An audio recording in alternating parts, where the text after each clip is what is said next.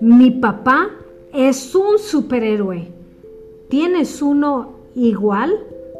Algunos preguntan, ¿por qué tanto festejo para mamá? ¿Y los papás?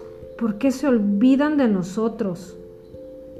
¿Acaso no te has dado cuenta del valor de papá?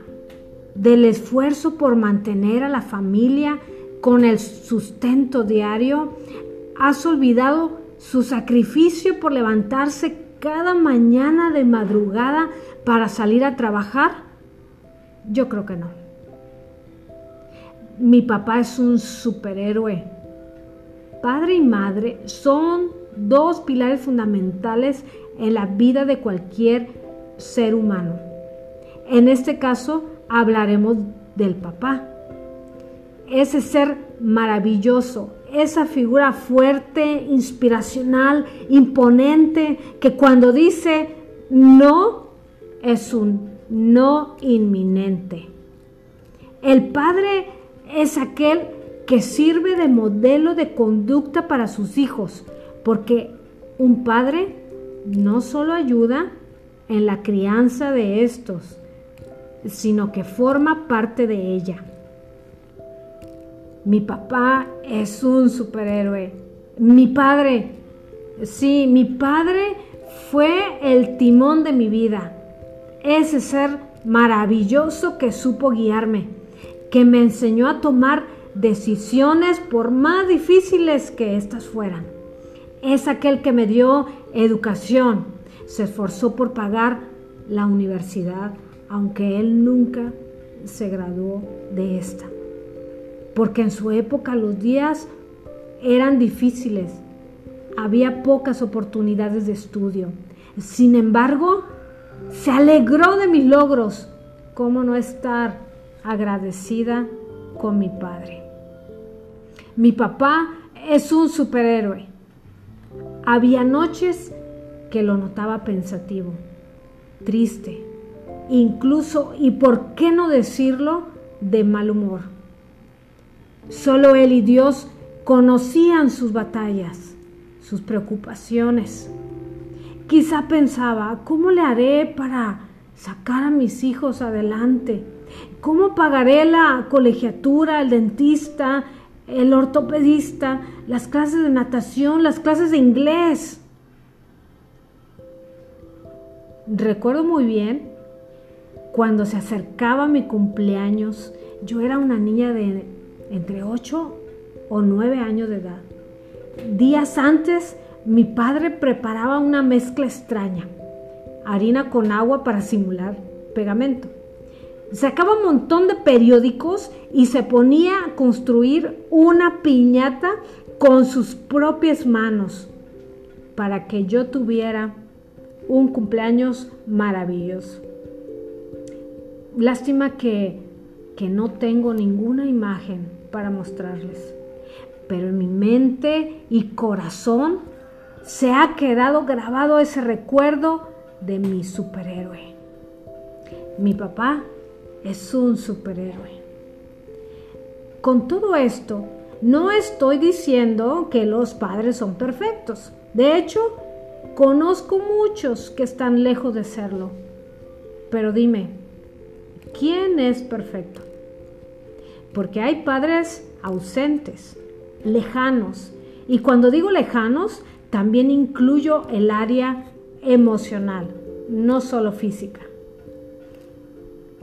Años atrás era mal visto que papá besara a sus hijos, que les abrazara o les dijera te quiero, porque decir te amo, no, eso sí era pedir demasiado, ¿cierto? Era una locura. Imposible que salieran esas dos palabras de sus labios.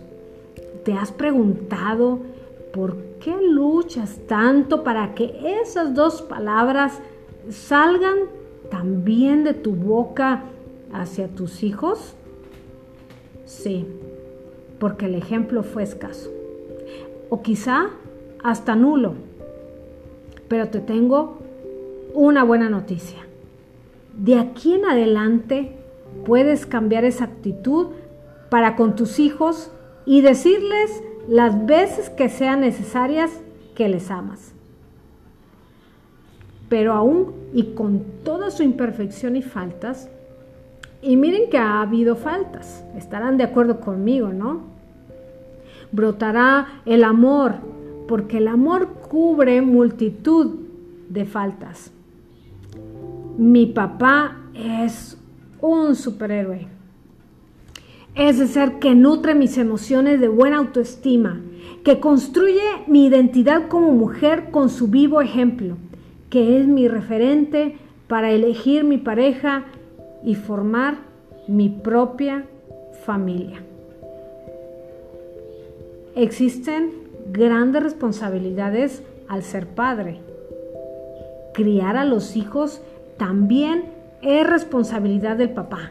Y una de las grandes labores del padre en la crianza es improntar las verdades de Dios en la mente de estos. Es decir, dejar una huella, una marca, tipo tatuaje en la mente y el corazón del Hijo. Esta tarea es una de las más apremiantes de todo buen padre. ¿Qué tarea? Inmensa responsabilidad, ¿no creen? Así que, si tienes a tus hijos cerca, enséñales el significado de ser padre. Crear cercanía con los hijos es otra gran responsabilidad. Estar cerca para animar, apoyar y no solo para regañar. Déjate platico una historia con mi papá. Un buen día me encontraba ante una decisión relevante en mi vida. Nada fácil, por cierto. Anhelaba servir a Dios con todo mi corazón y eso implicaba renunciar a mi trabajo, un empleo que me había costado mucho conseguirlo y en el cual iba creciendo como profesionista. Pero por otro lado, me apasionaba la idea de servir a Dios. No sabía qué hacer, así que fui con mi papá. Pacientemente me ayudó a analizar la situación y al final me dijo, sirve a Dios, nada te detiene. Si dejas tu trabajo, no pasará nada. No tienes ningún compromiso, es decir, ni con hijos ni con esposo. Claro, estaba soltera. Esas palabras me animaron a seguir mi llamado. Además, me consolaron al saber que alguien me entendía y apoyaba en el siguiente paso de mi vida. Consolar va más allá de llorar con alguien. Consolar es relacionarse de cerca. Si tienes a tu padre en vida, ámalo, respétalo, cuídalo con ternura, háblale con amor y ten paciencia con él, así como él la tuvo contigo. Como cuando te llevaba al kinder, ¿recuerdas? Cuando te peinaba con suavidad, cuando te abrazaba con ternura, cuando te preparaba con amor la cena. Recuerda lo bueno y deja atrás el dolor. Suelta perdón a esa figura paterna si en algún momento fuiste ofendida con alguna actitud. También recuerda que arriba en los cielos hay un Padre Celestial que te espera con los brazos abiertos, que tiene ese amor que quizá nunca has experimentado y siempre has anhelado. Él está ahí esperándote, ansioso que le llames papito lindo. Feliz Día del Padre. Con amor, Pili Orozco.